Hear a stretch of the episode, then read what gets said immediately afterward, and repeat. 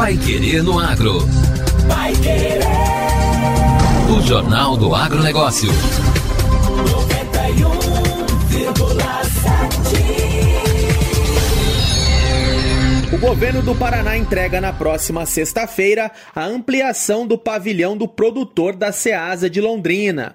O espaço tem agora uma área coberta de 2.330 metros quadrados e busca organizar ainda mais as atividades de comercialização de hortigranjeiros para agricultores e também para compradores. Éder Eduardo Bublitz, que é diretor-presidente da Ceasa Paraná, afirma que com a nova estrutura as compras ficam mais práticas e rápidas na unidade aqui da cidade. Atendendo uma determinação do governador de estado, Carlos Massa Ratinho Júnior, a SEAS do Paraná vem fazendo investimentos nas unidades atacadistas.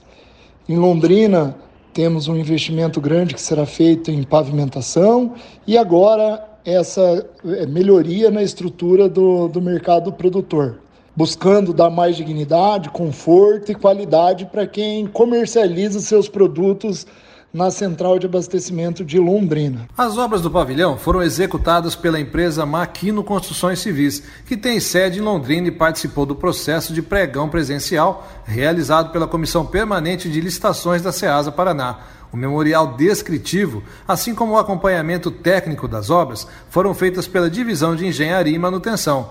O valor total desses trabalhos foi de 330 mil reais, com recursos próprios da SEASA. Estão cadastrados junto à gerência de mercado 1.478 produtores. Em média, o mercado do produtor recebe diariamente entre 220 e 250 agricultores que comercializam diretamente as produções deles. A unidade tem ainda 117 empresas atacadistas. A Ceasa de Londrina movimenta por mês cerca de 19 mil toneladas de hortigranjeiros. Vai Querer no Agro. O Jornal do Agronegócio. Entenda como combater a broca da erva mate. A broca da erva mate, conhecida também como besouro corintiano, é uma das principais pragas que ataca os ervais. As larvas constroem galerias no tronco da erveira, impedindo a circulação normal da seiva, prejudicando o desenvolvimento da planta e podendo causar até mesmo a morte do pé. É justamente a partir de fevereiro que a broca aparece no erval, o que exige do produtor uma reação imediata para o controle da praga. Especialistas do IDR Paraná e da Embrapa alertam que ervais bem manejados, cultivados em solos bem nutridos e sombreados, têm mais defesa contra a broca da erva mate. As duas entidades fazem uma campanha de esclarecimento junto aos produtores sobre o controle no Paraná. A broca é registrada em toda a região de produção da erva mate. Os besouros aparecem em dois períodos: em novembro, quando nascem os filhotes, e em fevereiro, época de acasalamento dos insetos. O adulto é um besouro que mede aproximadamente 2,5 centímetros e meio de comprimento, com um corpo de cor geral preta coberto pelos pelos brancos, e daí o inseto ser conhecido como corintiano. Durante o processo de broqueamento, a larva vai compactando atrás de si a serragem que serve de proteção.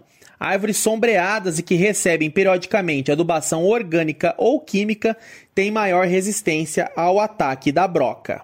Os ervais devem ser adubados a cada ciclo de colheita, ou 18 meses, para repor os nutrientes do solo. Um problema recorrente nas áreas de erva mate é o uso indevido de herbicidas não autorizados para a cultura. Suzete Penteado, da Embrapa Florestas, ressalta que uma forma eficiente de controlar a broca nos ervais é fazer o controle biológico.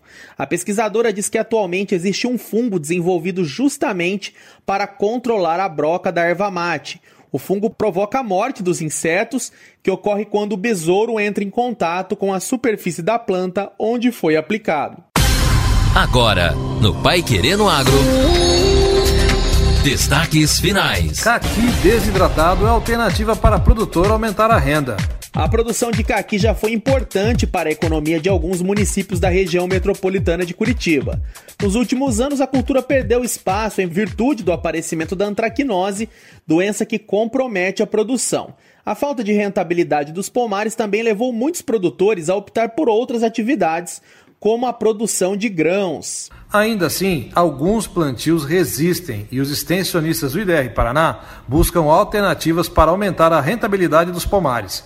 Uma delas é a produção do caqui passa, o caqui desidratado, que oferece ao agricultor a possibilidade de ter um produto que explora todas as qualidades da fruta, tem maior valor de mercado e pode ser comercializado por até 14 meses. A ideia de produzir o caqui passa vem sendo desenvolvida há alguns anos na Estação de Pesquisa em Agroecologia, CPRA, do IDR Paraná, em Pinhais. De acordo com a extensionista Simone Richter, os experimentos iniciaram há 15 anos, aproveitando um secador de plantas medicinais instalado no local. O nosso trabalho com o caqui começou há 15 anos atrás, é, em função de um pomar que nós temos aqui na fazenda, que justamente tem um, uma produção de caqui e a gente percebia que na época da colheita existia grandes desperdícios, né? Porque o caqui é uma fruta que amadurece com bastante facilidade, né? E muitas vezes os agricultores não conseguiam fazer uma boa comercialização do produto, então havia grandes perdas e a mesma situação acontecia conosco na fazenda. Nós tínhamos na ocasião um, um um, um equipamento para secagem de plantas medicinais e também de frutas, né? E começamos então a testar é, a produção de caqui-passa e fomos surpreendidos positivamente com os resultados, né? O caqui é uma fruta muito doce que depois de desidratada ela mantém a sua doçura, inclusive realça, né? É um produto interessante porque ele aumenta o tempo de, de prateleira, quer dizer, o agricultor tem mais possibilidades de comercializar ao longo do ano, né, depois de, da fruta, fruta estar desidratada, e isso abre possibilidades para os agricultores se organizarem de forma diferente e evitar os desperdícios. Então, é, de lá para cá, nós temos feito trabalhos junto com os agricultores e, e tem aumentado o interesse dos agricultores passarem a produzir a, a fruta desidratada. O desafio está em comprar um equipamento, né? Então, esse desidratador talvez fosse o caso de formar associações ou cooperativas para comprar um equipamento em conjunto e daí, então, viabilizar essa, essa desidratação. Ela contou que na época muitos produtores procuravam uma alternativa, pois tinham dificuldade em vender a fruta in natura. Uma outra grande vantagem do, do, da desidratação do fruto é que nós podemos também aproveitar é, frutos que muitas vezes estariam sendo desclassificados para comercialização, né? às vezes por, por alguma é, mancha, algum algum detalhe no, no, fruto que visualmente já descaracteriza o, o, o, produto e que muitas vezes ainda ele poderia ser utilizado. É o caso no, do, do, problema da antracnose, né, que é uma doença que tem se estabelecido aqui na nossa região e que tem feito com, com que os agricultores tivessem grandes perdas, né.